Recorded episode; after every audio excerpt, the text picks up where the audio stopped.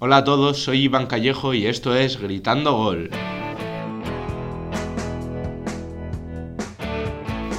El día de hoy me encuentro con Guillermo Ferro Muy buenas.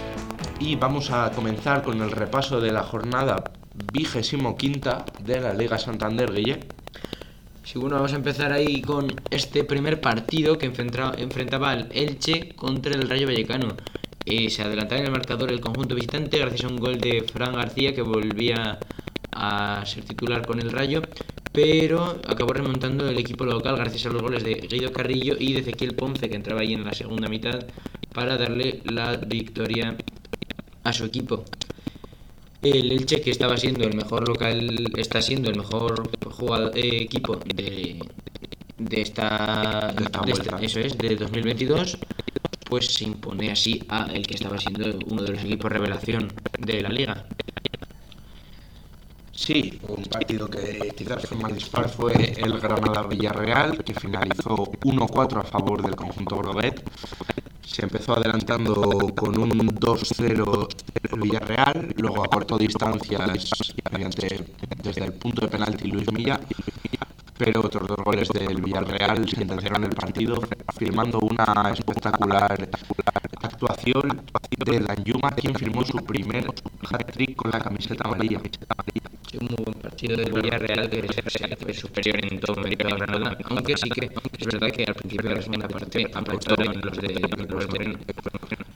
Eh, otro equipo que, apretó pero tampoco le sirvió de mucho fue Osasuna, que perdió 0-3 contra el Atlético de Madrid. Se empezó adelantando muy adelantando el, el conjunto visitante con el gol de Joe Félix en el minuto 3, y después y después eh, siguió 5 del Congreso Partido del Partido, que llegó bastante más y llevó el del partido con la posición, con de las comidas,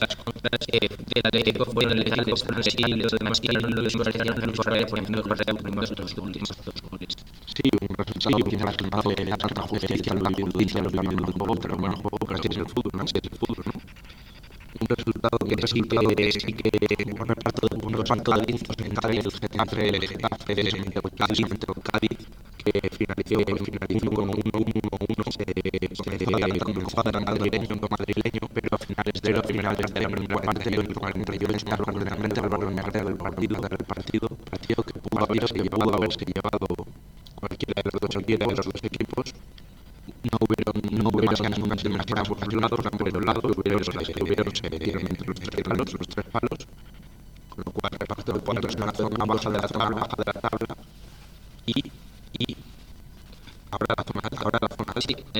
Real Madrid, que Real Madrid aún más líder, ya no es líder, no pudo, no pudo ganar el Sevilla, y Un partido el que a la de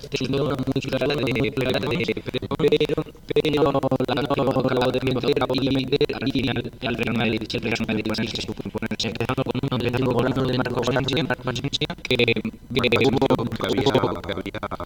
había, había más o menos, ya más o menos la oportunidad de antes de el Pons, de un paso sin mirar, sin mirar, y estaba siendo pintado y pues de que me la en esa y la forma, la forma, aunque no luego después de en Marcos Sánchez y finalmente el tercer gol de Benzema en el 91 en 91 eso le daba los tres puntos antes un Real Madrid un Real Madrid sigue en la cabeza en del campeonato.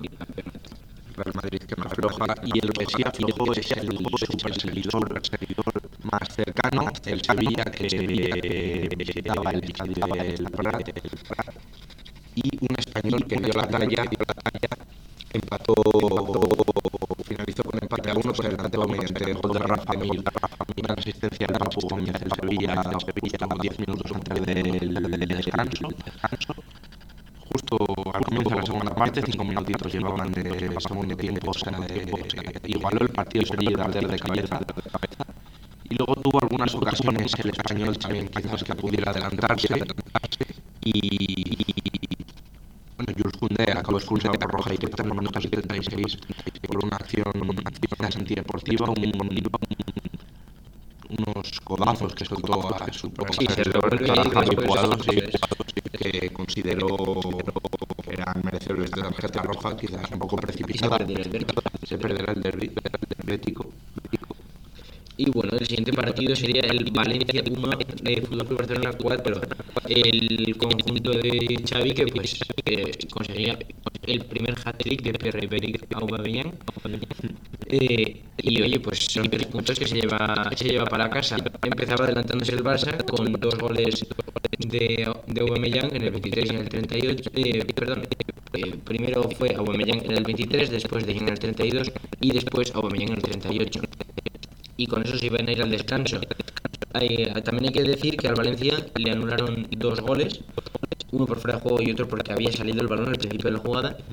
Y después sí que valió el de Carlos Soler, un remate de cabeza que no consigue detener Ter Stegen, que no fue su mejor partido, también hay que decirlo, porque sobre todo en el primer gol anulado no estuvo especialmente fino, pero finalmente eh, después en el minuto 63 un muy buen disparo de Pedri toca ligeramente la espalda de Aubameyang y acaba siendo el definitivo 1-4. El gol finalmente se lo dan a Aubameyang porque es el último jugador del Barça en tocar el balón, pero el mérito pero no hay que darle el mérito al Canario, exacto. Una actuación del Barcelona que sigue en esos puestos Champions. En puestos Champions ha entrado con esa victoria. Y otro que está firmando una gran campaña es el Real Betis Balompié, que llega a la semana del derby imponiéndose 2-1 al Mallorca en Sevilla Comenzó adelantándose en el minuto 25 mediante Alex Moreno, que firmó una brillante primera parte, desbordando y girando ocasiones. En el 75 Muriki empató el partido, un fichaje muy clave que le está saliendo muy bien al Mallorca con un gran cabezazo. Mm. Y finalmente William José de penalti en el minuto 83 dio los tres puntos para el conjunto bético que se mantiene en esa tercera posición también siguiendo un poquito el ritmo, un poquito más alejado de los dos primeros, pero que afronta con buenas sensaciones esta semana de derby. Cabe recalcar que por acumulación de tarjetas amarillas Juanmi también se perderá el duelo contra el Sevilla, así que llegan con dos bajas bastante claves.